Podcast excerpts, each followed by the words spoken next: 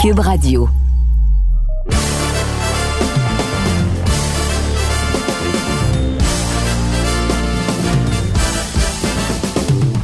Monsieur Amber. Monsieur Cassavan. Et pour les. Regarde ça, man. Regarde comment t'es propre. Euh, tout bien habillé. Je me sens mal avec mon T-shirt seulement. Tu, tu me niaises avec juste mon coton ouaté dans train de dire que je suis bien habillé? Ben, c'est mieux que moi. Puis pour ceux qui nous écoutent en ce moment, Russ il a son euh, T-shirt. Et pour les gens qui nous écoutent pour la première fois, car c'est la première fois qu'on fait le podcast et le balado officiellement en français, le dernier round, épisode 1, sur tvasport.ca en vidéo, également par exemple pour les plateformes numériques de Cube Radio, Spotify et plusieurs autres. Donc Russ, habituellement nous on se parle en anglais avec le balado podcast, mais on a une opportunité de faire ça pour le peuple québécois, francophone, canadien, peu importe, qui nous écoute à travers le monde en français. Sûrement, tu peux me faire fâcher au- au- autant en français qu'en anglais. Fait que, euh, si je commence à chercher des mots, il faudra que tu m'aides, par exemple. Mais, mais c'est vrai, parce qu'il y a beaucoup de monde qui vont euh, écouter sur Spotify. Fait que peu importe comment je suis habillé, c'est comme au radio. euh, ça n'a pas rapport si je suis juste en T-shirt.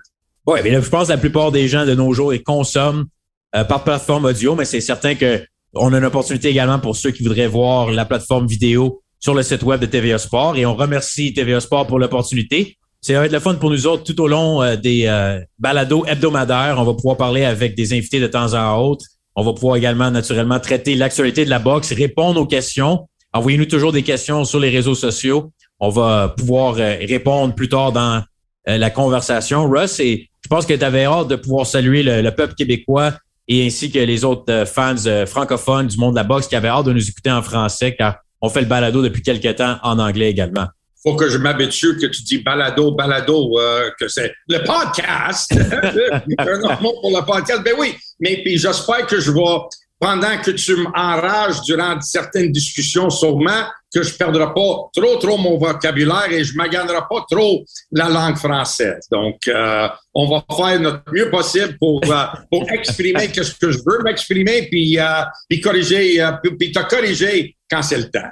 Oui, non, puis ça, c'est quelque chose que tu aimes bien faire. Puis l'autre chose que les partisans ou les gens qui nous écoutent devraient savoir, c'est que souvent, même dans le balado en anglais, tu vas te permettre de sacrer en français. Donc là, tu dois faire un peu plus attention, Russ, euh, par contre, je pense, là, avec le balado. Je suis un professionnel, man. Inquiète-toi pas.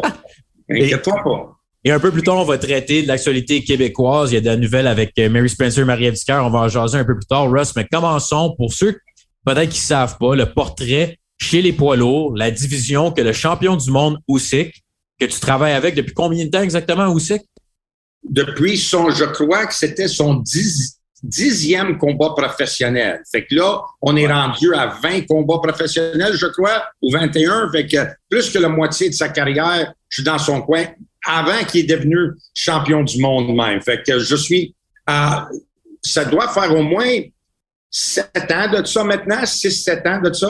Puis euh, pendant tout son euh, quand il était champion des, des cruiserweight, euh, des lourds légers, je crois, en, en français, et maintenant comme champion du monde des poids lourds. Fait que euh, toute la carrière avec Usyk. Et la raison qu'on parle de Usyk, principalement, qui est le champion depuis sa victoire face à Anthony Joshua, combat revanche, on a beaucoup de pour parler dans la situation des poids lourds avec Tyson Fury, Anthony Joshua, Andy Ruiz. As plusieurs gros noms, mais Tyson Fury fait les manchettes presque à tous les jours, pas toujours pour les bonnes raisons. Mais depuis la victoire de Usyk face à Joshua, pour mettre un peu les gens en contexte, tu avais le plan de Usyk Fury pour tous les ceintures une fois pour tout. Ceci étant dit, Fury, avant le combat de revanche de Usyk Joshua au mois d'août, il avait parlé comme étant était à retraite Tyson Fury, même si personne achetait ses explications, on savait tous que dans le fond Fury allait revenir. Dès que Usyk a remporté la victoire face à Joshua, Fury a parlé du fait qu'il voulait affronter Usyk, mais voulait l'affronter d'ici la fin de l'année, qui était peut-être pas très réaliste avec euh, le calendrier que Usyk venait juste d'avoir, ainsi que la situation en Ukraine, son pays. Et là, tu te ramasses avec Fury qui a fait des. On va, je vais me battre contre Derek Chisora, je vais me battre deux fois dans le même soir, je vais me battre contre Anthony Joshua. Il a mis de la pression contre Joshua, il est sur les réseaux sociaux quasiment tous les jours. Et au moment où on se parle, le combat contre Anthony Joshua n'aura pas lieu. Mais Joshua pourrait revenir en décembre, Fury pourrait revenir en décembre contre un autre adversaire. On en pense quoi, là, présentement, des gens qui ont hâte de voir Fury ou Six s'affronter pour tous les ceintures? je suis tellement dégoûté par tout ce qui s'est passé, surtout quand tu m'as fait réfléchir maintenant de qu'est-ce que Fury a dit avant le combat de, de, et Anthony Joshua, comment il a, ridiculisé les deux boxeurs, il les a traités de toutes sortes de noms. Euh, vraiment manque de classe. Et après ça, tu oses de défier Anthony Joshua, que tu le sais qu'il a, donné tout un effort dans son combat contre, contre mais il a perdu. Puis tu lui donnes non seulement un date au mois de décembre, que le gars vient de boxer au mois d'août. Même des gars qui gagnent ne boxeront pas au mois d'août, puis après ça au mois de décembre. Laisse faire ceux qui perdent, mais tu oses de, lui donner un ultimatum par rapport à la date puis où ça va être. Et tu t'annonces sur les réseaux sociaux pour encore en essayant de, de lui humilier, pour lui dire, OK, je t'offre un, split 60-40. Tellement que je veux le combat, je vais tout te donner qu'est-ce que tu veux? Mais il sait que ça, c'est pas vrai. Puis il sait que ça fonctionne pas de même. Mais il a essayé de, d'avoir le support de les masses des gens qui ne connaissent rien dans la boxe, qui ne connaissent rien de comment le business de boxe ça fonctionne. Et juste de dire que je vais te donner 60-40, si tous les combats étaient si faciles d'organiser que as juste à dire un pourcentage que tu vas diviser, tout est beau, hey, je peux t'en dire, il y en a des choses à faire pour organiser un combat de boxe. Notamment, premièrement, les deux diffuseurs de le combat. Ça, eux autres, ils sont encore plus riches que les deux boxeurs. Eux vont avoir leur mot à dire là-dedans. Et c'est eux qui vont ralentir l'avancement de ce combat-là. Ça, c'est numéro un. Numéro deux, tu fais une devise, euh, tu, un partage de 60-40. Parfait. Qui, qui est en contrôle de voir où l'argent est dépensé? Toi, tu reçois 60% mettons. Puis le, le, promoteur de Fury, si toi, tu veux ton 40% il est obligé de te montrer toutes ses dépenses. Il faut qu'il soit transparent parce que sinon, lui, il peut, il peut dépenser comme qu'il veut. Et, et, présentement, en passant, euh, une des raisons que Crawford et Errol Spence ont la difficulté à arriver à une entente. Même situation. Exact. Fait voyons donc, man, parce que puis tu veux voir, tu veux voir c'est quoi les dépenses. Donc, si tu veux voir c'est quoi les dépenses, ça veut dire que tu es obligé de dire oui ou non. Donc, tu deviens un genre de partner. Fait que chaque dépense doit être en accord avec les deux parties. C'est tellement difficile. On parle de, des presque des milliards de dollars, un combat de milliards de dollars. Laisse faire millions. Mais tu sais, c'est, ridicule. Puis Fury savait que c'est impossible d'organiser un combat de cette envergure sur cette péri ce, ce, délai qu'il voulait faire. Mais il voulait. Toi, tu parles de celui d'Usyk, même pas celui de Joshua qui a lancé il y a quelques semaines. Là. Toi, tu parles vraiment juste le délai pour le combat faire Fury Usyk. Usyk, Usyk il avait déjà dit qu'il était pas, il était blessé, il était pas disponible au mois de décembre. Comme qu'il appelle the middleweight le poids moyen. Tu sais, il traite de middleweight, de poids moyen, de petit gars. C'est ça, c'est comme ça qu'il traite. Fait que là, il a viré de bord puis il est allé opter pour, pour euh, Joshua pour faire le plus gros combat de l'histoire de la Grande-Bretagne, blablabla. Il savait, Emmanuel Char, Emmanuel Char il était déjà sur le sideline, c'est lui qui était pour avoir le combat. Puis je comprends pas comment tu peux mettre un gars comme lui dans un combat de championnat du monde, il est même pas classé. Tu parles de Manuel Char, qui a été lancé ben comme étant un des candidats pour Fury au mois de décembre. Ben oui. Fait, comme qu'on dit, c'était un fraude, ça. C'était toute une fraude. Et le fait d'avoir le pouvoir d'embarquer sur ton téléphone puis de dire de n'importe quoi, puis de compter des mensonges et de dire n'importe quoi pour essayer de ridiculiser ton adversaire, ton partenaire en affaires. Parce que quand tu embarques dans quelque chose de même, mettons, laisse faire les boxeurs, mais les deux promoteurs, Frank Warren et Eddie Hearn, c'est des hommes d'affaires, là, qu'eux autres, ils, investissent beaucoup dans ce combat-là. Puis ils essaient de les ridiculiser. Tu sais, il me semble c'est c'est puis tout le monde savait que le combat était pas pour avoir lieu. Fury, il n'y a pas un homme sur la planète qui a cru. Puis Eddie Hearn, il avait raison. Il dit, on a appelé leur bluff. Parfait, on prend le combat. Eddie Hearn, qui est le promoteur de Anthony Joshua. Eh oui. Là, il a dit oui, oui, on, on, va prendre le combat, parfait. Mais il savait que y aurait, ça aurait été impossible d'arriver à une entente avec Frank Warren dans une si courte période de temps quand tu penses à toutes les choses qu'il fallait qu'il soit en d'accord. pas juste le bourse de 60-40, combien les deux boxeurs vont payer. Il y a beaucoup de plus à, beaucoup plus de choses à régler avant. En tout cas, c'est, moi, je trouve ça un peu amer. Je pense que Fury est amer. Il, il essaie de, de toujours dire la même chose, de traiter le monde avec aucun respect. Puis à chaque jour, il est sur l'Instagram en train de dire quelque chose. Je trouve que ça dénègre un peu le, titre des poids lourds. Puis maintenant, tu finis, tu, tu, oh, veux pas boxer contre, contre Usyk. Tu fais, tu t'assures. Il aurait pu attendre juste quelques mois puis boxer au printemps avec Usyk. Usyk aurait dit oui. Fait qu'au lieu de faire ça, tu vas prendre un combat contre un nobody comme Manuel Char, un gars qui est pas classé, nobody, quelqu'un qui est pas classé dans les 10 premiers au monde. Juste pour. Pas encore décidé, par exemple, Manuel Char. Manuel Char, c'est un des noms. Là, il a parlé peut-être d'un troisième combat contre Chisora, mais peu importe, ce sera pas Joshua ou Usyk au mois de décembre. Et même Chisora, même Chisora, tu veux de, de, prendre ce combat-là. Juste parce que tu veux décaler, parce que si tu boxes au mois de décembre, ça veut dire que toi, t'es pas prêt au printemps. Puis Usyk, il voudrait boxer au printemps. Fait que là, Usyk va boxer. Après ça, toi, tu seras pas prêt. Fait que toi, tu vas boxer. Et tu veux décaler au lieu de vous deux boxer au même temps pour que vous pouvez s'affronter, tu fais par exprès de prendre un combat au mois de décembre, tandis que tu peux attendre quelques mois et prendre Usyk tout de suite pour toutes les titres unifiés. Il, ne veut pas affronter Usyk, il veut pas affronter Joshua. Tu penses qu'il veut pas affronter Usyk, point? Point. Wow. Parce que l'affaire qui arrive, c'est que beaucoup de gens croient que Tyson Fury est le meilleur poids lourd au monde, même si Usyk a plus de ceinture théoriquement que Fury. Et c'est le combat que si Fury Usyk a lieu, Fury serait le favori selon plusieurs.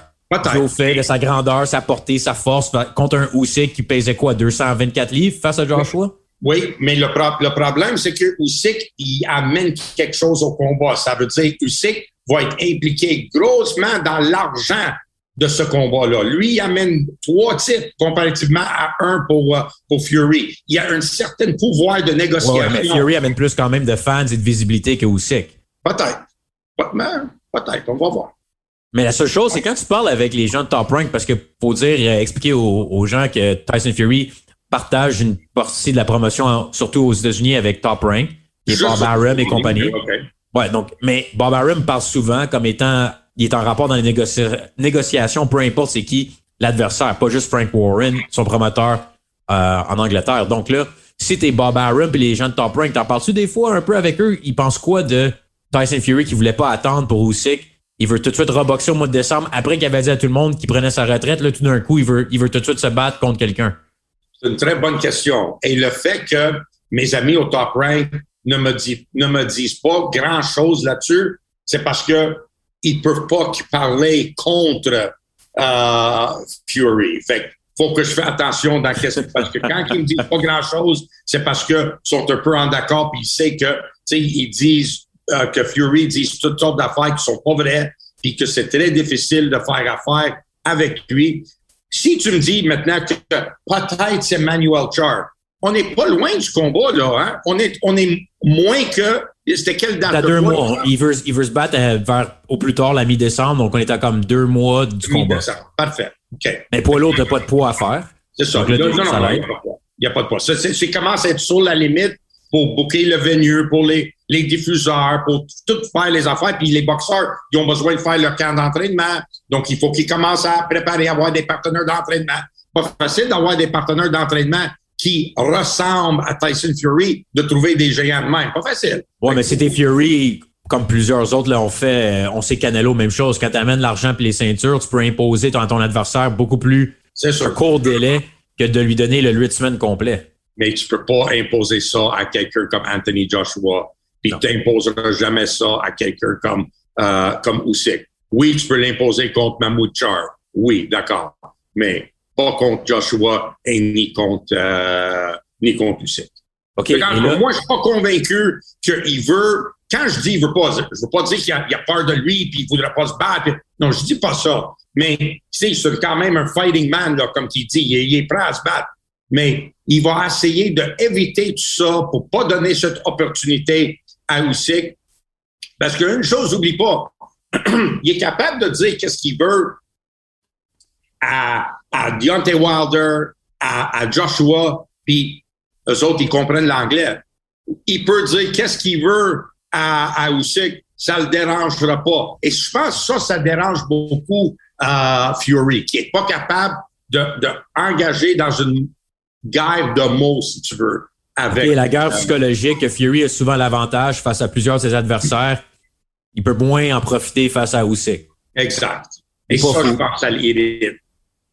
Et par rapport après ça à Usyk, il a mentionné qu'il serait prêt à affronter Deontay Wilder, qui est très connu comme étant la rivalité de Tyson Fury précédente, trois combats entre les deux hommes, et Wilder un combat de retour d'ici quelques semaines contre Robert Helenius, un combat que Wilder est favori. Penses-tu que Wilder pourrait sauter la ligne et affronter Usyk dès l'hiver prochain, compte tenu du résultat de Wilder face à Helenius dans quelques semaines? J'aimerais mieux me prononcer là-dessus après qu'on voit la performance de Wilder, de, de Wilder parce qu'il y a beaucoup, beaucoup de points d'interrogation par rapport à Wilder. Son état mental, ses performances physiques, comment il prépare, s'il est encore confiant. Ça va nous dire beaucoup le combat contre, euh, contre Puis, même si, admettons, il knock Elenius dans deux rondes, ah, là, il va prendre un, un ça va lui prendre un autre combat parce que le dommage ne sera pas tout réparé avec ça. Juste avec une victoire rapide de même. Une victoire dominante sur plusieurs rondes, mettons, mettons, on va dire un combat comme un peu combat Ortiz, si tu veux, un combat qui fait 7-8 rondes, un peu une guerre, il knock le gars, après avoir dominé un peu, ça, ça peut lui ramener sa confiance un peu plus vite. Un, un knockout vite à cause qu'il touche à l'Enius dès le premier coup, puis il knock, il va avoir encore des doutes dans sa tête. OK, oui, tout le monde sait que je peux frapper, mais qu'est-ce que je fais quand je suis en trouble, quand le, le combat, un combat à usure? Donc, ça va, ça va lui, il va, il va avoir besoin d'autres combats pour vraiment bâtir, rebâtir son confiance, non seulement mentalement, mais physiquement aussi en travaillant avec Malik Scott, qui va être juste à son deuxième combat avec lui en tant qu'entraîneur en chef et de voir tout ce qu'il a appris pour si ça fonctionne bien. Fait que, euh, il, y a, il y, a, encore des questions par rapport à, à Wilder, euh, mais si il trouve le temps long avec Elenius. Euh, et s'il domine pas comme il est supposé pour montrer comme quoi qu'il mérite un quatrième combat contre Tyson Fury, à ce moment-là, Matt, euh, la confiance va être encore plus endommagée si, mettons, il gagne une décision partagée dans un combat controversé où il performe pas bien, où il manque de gaz, puis il finit les trois derniers rondes presque à, il, est quasiment pas capable de finir les trois derniers rondes. Ça, il va en avoir beaucoup de questions. Fait avant de parler pour Deontay Wilder, laisse ses performances parler pour eux-mêmes. Parfait. Puis Anthony Joshua, rapidement, en terminant sur le sujet des poids lourds, penses-tu qu'il peut être encore c'est dans la, les meilleurs poids lourds, si on veut, de la division, ou est-ce que le dommage est fait psychologiquement avec sa confiance, où on peut toujours voir Anthony Joshua revenir dans le portrait comme étant un des meilleurs poids lourds? Parce que présentement, avec euh, cette dernière performance, il a quand même perdu contre possiblement le meilleur poids lourd au monde en Usyk, mais ne pas amener cette même euh, physicalité, si on veut, qui était connue, cette puissance. Il veut boxer un peu plus. Il est avec Robert Garcia, selon pour un combat, devrait être avec Robert Garcia, son entraîneur, pour le deuxième combat euh, avec euh, Robert Garcia à partir du mois de décembre. Mais tu l'as vu de tout près, Ross. Anthony Joshua, penses-tu que c'est trop tôt pour dire que c'est terminé dans son cas parmi l'élite de la division? Je suis pas prêt à dire ça parce qu'il n'a pas subi les dommages physiques que Wilder y a subi contre Fury. Wilder, il en a mis du millage, man, sur le, le, moteur. Là. Deux knockouts euh, consécutifs euh, défaites, ouais. Puis une vraie, des vrais raclés, là, man. il a vraiment mangé énormément de coups de poing. Joshua, il n'a pas mangé énormément de coups de poing. Puis comme tu dis, il a perdu deux décisions face à le meilleur boxeur, puis selon plusieurs, le meilleur boxeur livre pour livre sur la planète, un, athlète extraordinaire en UC il devrait être capable de saisir la positive de ça. Parce qu'il y a tous les outils physiques pour le faire. Mais il faut qu'il retourne à ses capacités physiques de qu'est-ce qu'il y avait avant, puis cette parce que je pense que cette, je veux dire rage, mais c'est pas rage, cette agressivité qu'il avait au début de sa carrière. Comment? Cette hargne qu'il avait. Hargne, peut-être. Parce que aussi que s'il a réussi à faire quelque chose, il a réussi à neutraliser ça. Et il a cassé ça en, en, Joshua. Tu sais, de, Joshua n'était pas capable de faire le combat qu'il voulait faire. Il a, il, a, il, a, cassé ça. Donc, je pense qu'il y a, il y a beaucoup d'opportunités qui sera capable de, de revenir. Euh, mais beaucoup de boxeurs, un, un avantage que les, les, les futurs adversaires maintenant pourraient avoir, c'est qu'ils ont une certaine confiance comme quoi que Joshua, il n'y a pas autant de confiance. Ça fait de bon sens que ce que je suis en train de dire. Ouais. Ils ont, l'intimidation, le facteur que Joshua, il était avec un haut pourcentage de victoires par oui. pendant longtemps de sa carrière. Là, les gens vont dire, OK, il est un peu plus craintif. Il boxe plus qu'il frappe. Puis pour moi, le moment que Joshua va ouvrir la machine puis knocker un adversaire, là, sa confiance va venir beaucoup plus vite que celui de Wilder. Intéressant. Bon, on aura le temps, naturellement, d'en parler euh, dans les semaines qui suivent. La division des poids lourds, c'est le fun qu'elle est de revenus. Pendant longtemps, les poids lourds n'étaient peut-être pas aussi euh, intéressants dans l'ère Klitschko, mais c'est plus le cas depuis quelques années. Puis présentement, on a vraiment des gros noms de toutes sortes de styles différents. Donc, je pense que les partisans sont très contents. On va avoir le temps également de pouvoir inclure euh, Makhmoudov dans l'équation pour les partisans du Québec et du Canada qui ont suivi le Lyon et sa victoire face à Carlos Takam il y a quelques semaines. On sait qu'éventuellement, Makhmoudov risque de faire parmi l'élite de la division, mais dans les semaines qui suivent, on va pouvoir parler, euh, bien évidemment, des poids lourds.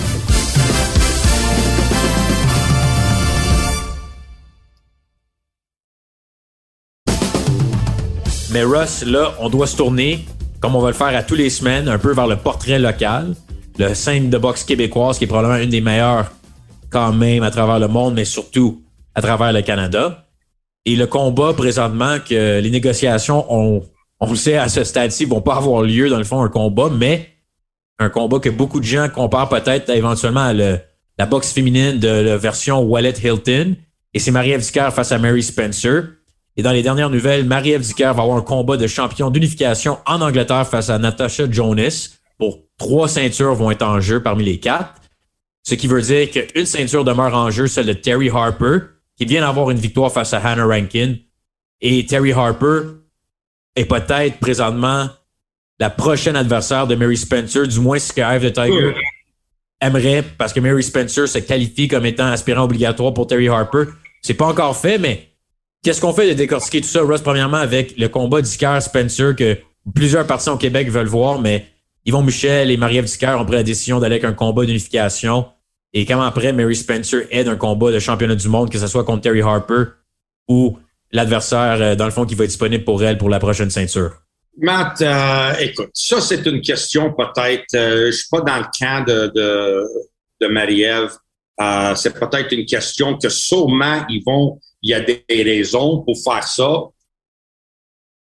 De l'extérieur, le seul seule chose que je vois, la seule raison, si tu veux, que je vois pourquoi tu veux aller en Angleterre au lieu de boxer contre Mary Spencer ici, c'est parce que le même si tu risques de, se faire, de te faire voler, qui est un gros risque quand même, le combat va être beaucoup plus facile, si tu veux, un adversaire plus facile à, à Natasha Jonas que Mary Spencer. Ça, même Natasha Jonas qui a deux ceintures, tu penses qu'elle est possiblement considérée aux yeux des experts et des amateurs comme Mary Spencer est plus dangereuse que Natasha Jonas?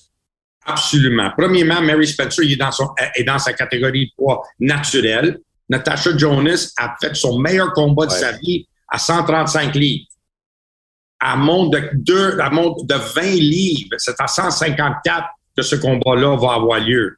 Fait qu'elle monte de 20 livres euh, de boxer contre, contre Marie-Ève Elle est pas grande, euh, elle, est, elle, est pas gros. Euh, physiquement, elle n'est pas imposante à 154 livres, c'est pas son poids naturel. De loin, de loin pas imposant.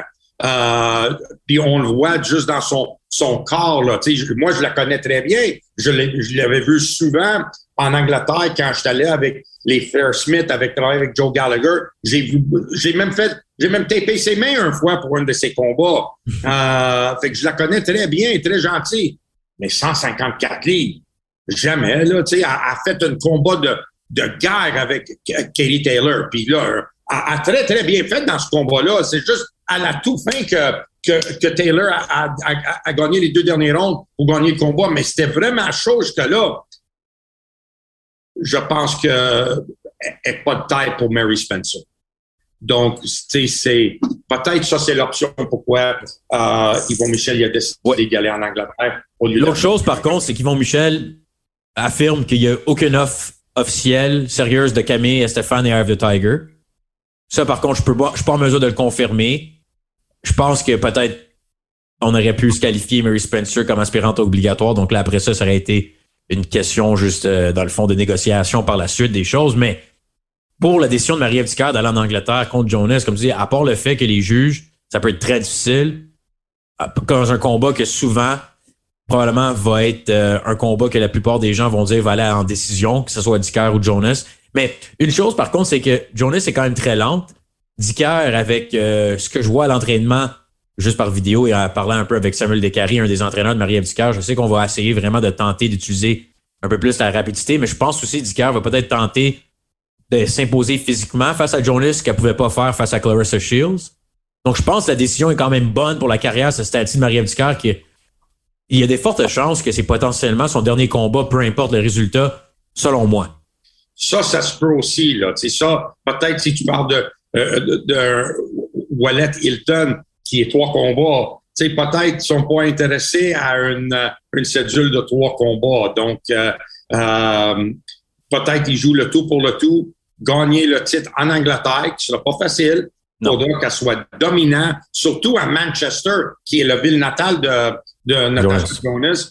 Euh, elle, elle s'entraîne là, elle prépare là, à boxer souvent à Manchester. Euh, c'est vraiment rentré dans le Lion's Den. Comment on dit ça? Territoire hostile, peut-être. Il n'y a pas nécessairement de traduction. Euh, et en plus, je ne suis pas, l'expert de, de, de, français non plus euh, de ce côté-ci. Mais une chose, par exemple, pour Marie-Ève Dicker contre Jonas, je pense que tout le monde peut s'entendre que c'est quand même un combat très serré sur papier, même si Jonas va prendre être favorite du au fait qu'elle est chez elle, mais est assez. Elle est potentielle de se faire contre-attaquer avec des rounds de deux minutes.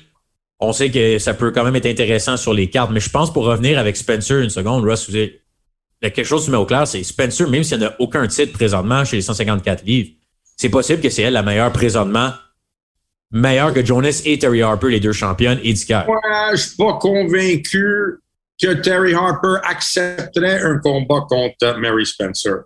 Je pense que la seule façon que, euh, que Mary Spencer va avoir un combat de championnat du monde, c'est si elle est l'aspirant obligatoire et si ça va à first bid et le, le boxeur, le, le, champion, il est obligé de, de, de l'affronter parce que il y a personne qui va faire ça. Ouais, moi, je vais l'affronter. Impossible. Jonas ne le ferait pas. Et Terry Harper, c'est sûr qu'elle ne le ferait pas. Parce que Terry Harper vient de battre Hannah Rankin, oui mais son combat avant, elle, s'est fait knocker face à, à Alicia Baumgartner. Et tu sais, elle s'est fait knocker dans un, un, genre de rare knockout là, qui laisse des séquelles. Euh, donc, euh, Mary Spencer fait peur. Ça, c'est certain. Pour tout le monde dans la division. 100 000 Et... C'est vraiment dommage que peu importe qu'est-ce que Mary Spencer va faire dans sa carrière professionnelle, on avait, on n'aurait jamais vu Mary Spencer à son meilleur. Et ça, c'est triste. Oh, oh, tu penses que à cause qu'elle est tournée pro plus tard, oui. Même si elle démontre présentement, puis elle a dit qu'elle elle a pris plus, qu'elle est à son sommet, toi, tu penses qu'elle aurait pu être encore meilleure plus jeune? Peut-être, non, non. Peut-être qu'elle est à son meilleur. Mais ça ne veut pas dire qu'elle n'aura pas dominé si elle avait tourné professionnel avant, puis à, se rendre maintenant à son meilleur. Ça, peut-être qu'elle est maintenant à son meilleur, physiquement, mentalement, psychologiquement, tout.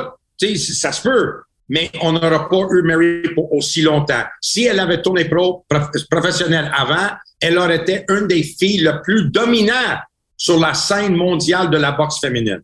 Dominant. Pas juste quelqu'un maintenant qui essaie d'avoir un combat de championnat du monde. Elle sera, elle sera déjà été champion du monde. Elle sera en train de défendre ses titres, peut-être dans coupe de catégorie. elle sera une figure dominante autant que euh, Serrano, Katie Taylor de ce trempe-là. Hmm. Intéressant. L'autre chose aussi, par contre, c'est que ça a pris plusieurs années pour Serrano et Katie Taylor avant d'avoir cette reconnaissance au niveau professionnel. Ça fait juste quelques années que la boxe féminine attire autant de yeux, d'attention et avoir des, des galas d'envergure que c'était pas toujours le cas. Et euh, je pense pour Mary Spencer, peu importe euh, les résultats de son prochain combat, elle va être quand je veux dire les résultats, je veux dire dépendamment de qui elle va affronter. Spencer probablement va être favorite face à n'importe quel adversaire avec la façon qu'elle a démontré sa puissance présentement. Juste pour terminer sur le sujet, Russ, les gens aussi se demandaient, Spencer Dicker, penses-tu que c'est assez pour... Parce que là, ça, on s'entend que ça n'aura pas lieu prochainement. Peut-être que ça ne va jamais avoir lieu. Mais si Spencer Dicker était pour s'affronter à Montréal ou au Québec, penses-tu que c'est un combat assez d'intérêt pour avoir une des meilleures foules qu'on a vues depuis longtemps? Non. Parce que les partisans de la boxe, tu le demandent, mais est-ce que ça peut aller chercher, tu penses, des partisans ailleurs qui aiment bien les combats locaux à travers les années de les Hilton Wallet de ce monde et on a vu plusieurs autres, mais penses-tu que Spencer Ducaire aurait pu attirer? Parce qu'Yvon Michel ne semblait dire qu'il n'était pas convaincu que ça c'est aussi payant peut-être qu'un combat même contre Jonas en Angleterre. Non, moi, je pense que je suis d'accord avec Yvon. Euh, premièrement, Mary Spencer, Mary n'est pas tant connue que ça maintenant parmi les, les amateurs de, de, de, boxe ou les, les fans, les, les extra fans de sport que tu viens chercher pour une gala de boxe. Pas juste le, le, le 1000 personnes, 2000, 3000 personnes, les, les fanatiques de la boxe que, qui ont connu Mary Spencer quand elle était amateur. Là. À, à part d'eux autres, elle, elle, elle, juste vient de tourner professionnelle, puis elle n'a pas eu une grande, grande fenêtre pour être capable d'être vue par plusieurs Québécois à ce moment, à, à ce moment pour attirer cette attention-là. Et Marie-Ève aussi, ça fait longtemps qu'on l'a pas vu euh, dans une ring. On pense à son combat contre Clarissa Shield. Tu sais, c'est pas, il n'y a pas cette, cette hype qu'il y avait avant. Peut-être si le combat de, avait pas eu lieu avec euh, elle puis Clarissa Shield, peut-être la, la valeur aurait été un peu plus haut puis l'intérêt aurait été beaucoup plus. Mais à cause de Mary Spencer qui est pas aussi connue, je pense pas que ça va attirer. Et ça a pris du temps. Imagine le temps que ça a pris pour faire Katie Taylor, Amanda Serrano, qui étaient les deux meilleurs quasiment livre pour livre dans le monde de la boxe féminine. Là. Pendant longtemps, des figures dominantes dans leur division, division plurielle. Fait que je pense pas que tout de suite comme ça, tu aurais pu mettre Spencer contre Dicker puis attirer les foules comme Hilton Wallet. Impossible.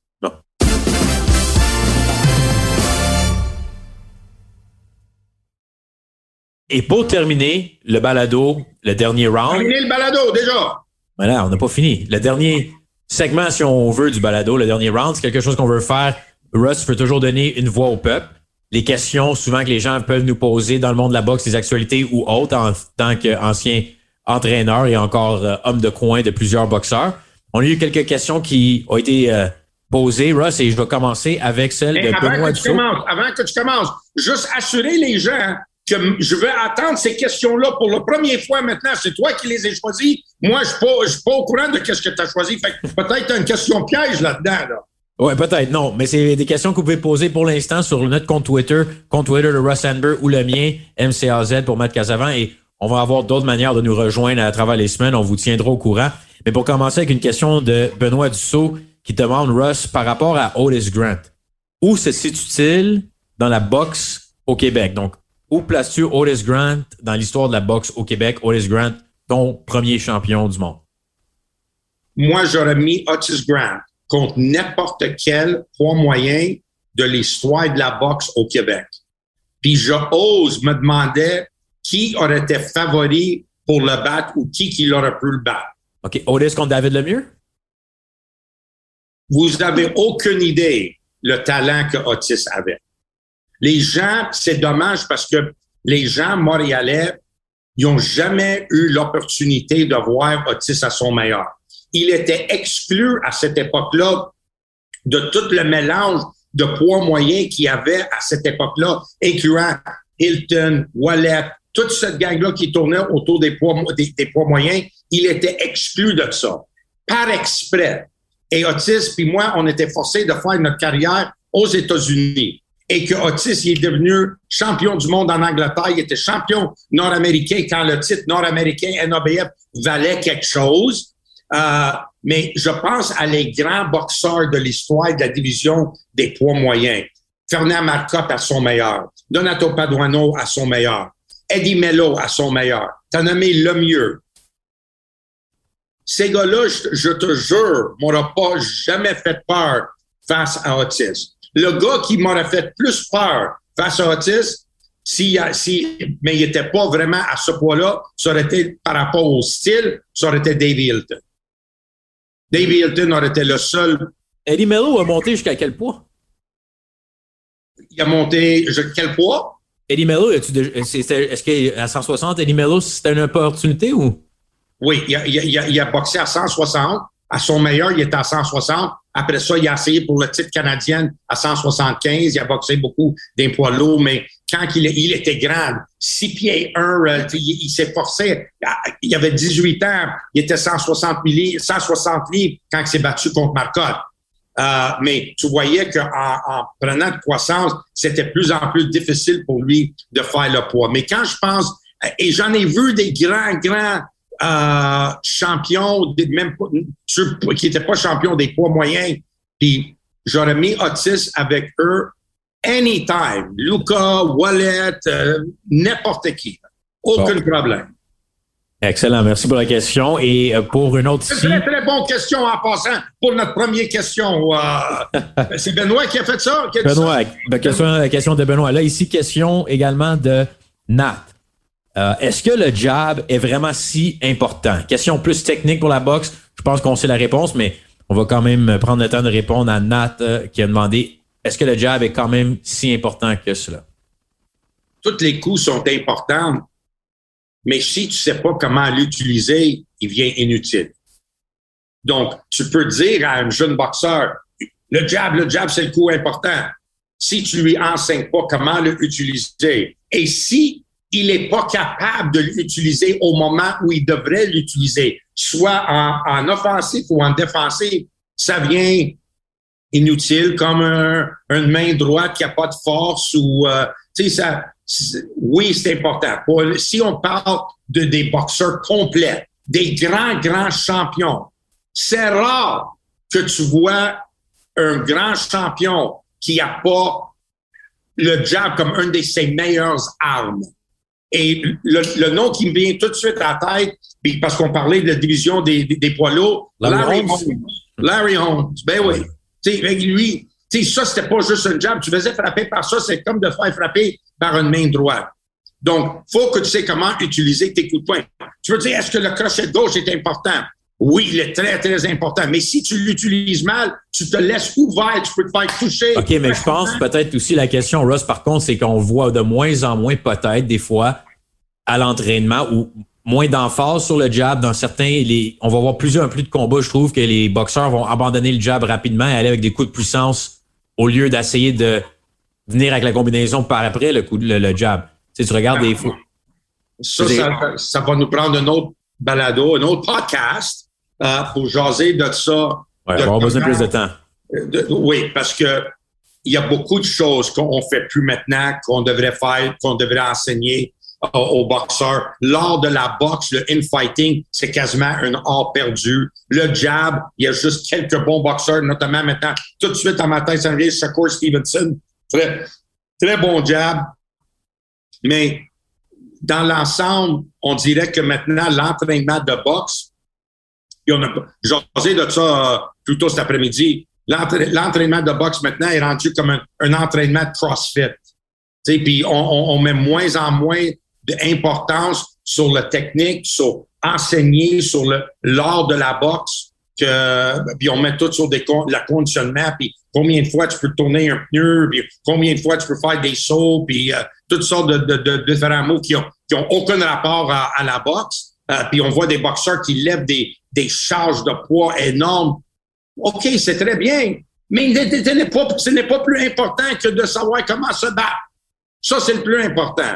Et je pense qu'on néglige ça. Mais on est obligé de faire cet entraînement de CrossFit parce qu'on n'a plus d'enseignants. Il y en a de moins en moins d'enseignants de la boxe, l'art de la boxe et comment se, d'être capable de te défendre, le noble art. Il y a moins en moins de, de, de professeurs là-dedans. Dernièrement, Russ, euh, dernière question aussi de Michael qui nous a demandé pour le combat, un gros combat en fin de semaine en Angleterre, mais également, je pense, pour les partisans de la boxe sur la scène internationale. Connor Ben face à Chris Eubank, les fils des pères légendaires, la rivalité légendaire. En deux minutes ou moins, penses-tu que Connor Ben peut causer la surprise ou est-ce que la logique des choses va faire en sorte que Chris Eubank, étant l'homme beaucoup plus gros, va dominer le combat? Logique des choses, dire Chris Eubank. Euh, même s'il va souffrir un peu pour faire le poids, euh, je pense qu'il il sait qu'est-ce qu'il fait.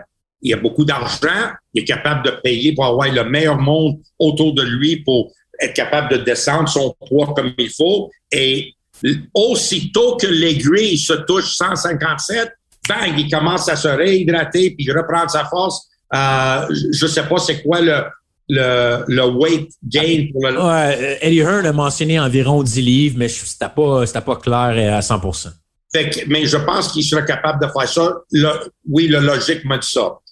Mais j'ai confiance en Connor Ben. Je sais pas pourquoi, mais j'ai confiance en lui. Un gut feeling. Ouais, je sais pas pourquoi, man, mais si, si j'étais pour faire une pari, surtout avec les odds que, que euh, Eubank est très, Eubank est très, très favori, ça, je mettrais un 2 sur, euh, un 2 piastres sur, euh, sur Connor Ben. Je pense qu'il peut poser la surprise. Surtout, il faut qu'il dépasse la vague de la première moitié du combat quand, quand Eubanks va être en très, très bonne forme, puis il va faire qu'est-ce qu'il veut avec, puis il va, son, son talent naturel va sortir. Mais s'il est encore là après six rondes, il, il, est confiant dans qu'est-ce qu'il a fait dans les six premiers rondes, puis il commence à mettre le pied sur le pédale dans les six derniers rondes. J'aime les chances de Connor Ben, peu importe la différence de poids. Bon, j'ai hâte de voir le combat pareil. Merci à tout le monde pour les questions. Merci également d'être là pour le premier rendez-vous, le dernier round. Et on va pouvoir peut-être s'obstiner, Russ, la semaine prochaine sur round ou ronde. Je sais que c'est un sujet qui est intéressant à partir avec le nom de l'émission. Oui, ouais, on devrait demander à les, les, auditeurs, c'est-tu dernier round ou, euh, dernier round? une ronde de boxe, non? En tout cas, je suis pas expert en français, mais depuis 43 ans, on appelle ça une ronde de boxe. Mais peut-être que j'ai tort. T'as tort. Merci tout le monde de nous écouter. tvsport.ca, Cube Radio et les autres plateformes audio. On sera de retour la semaine prochaine pour le dernier round avec Russ Amber. Mon nom est Matt Casavant. Bonne journée. Merci, Matt. Bye. Ronde, ronde.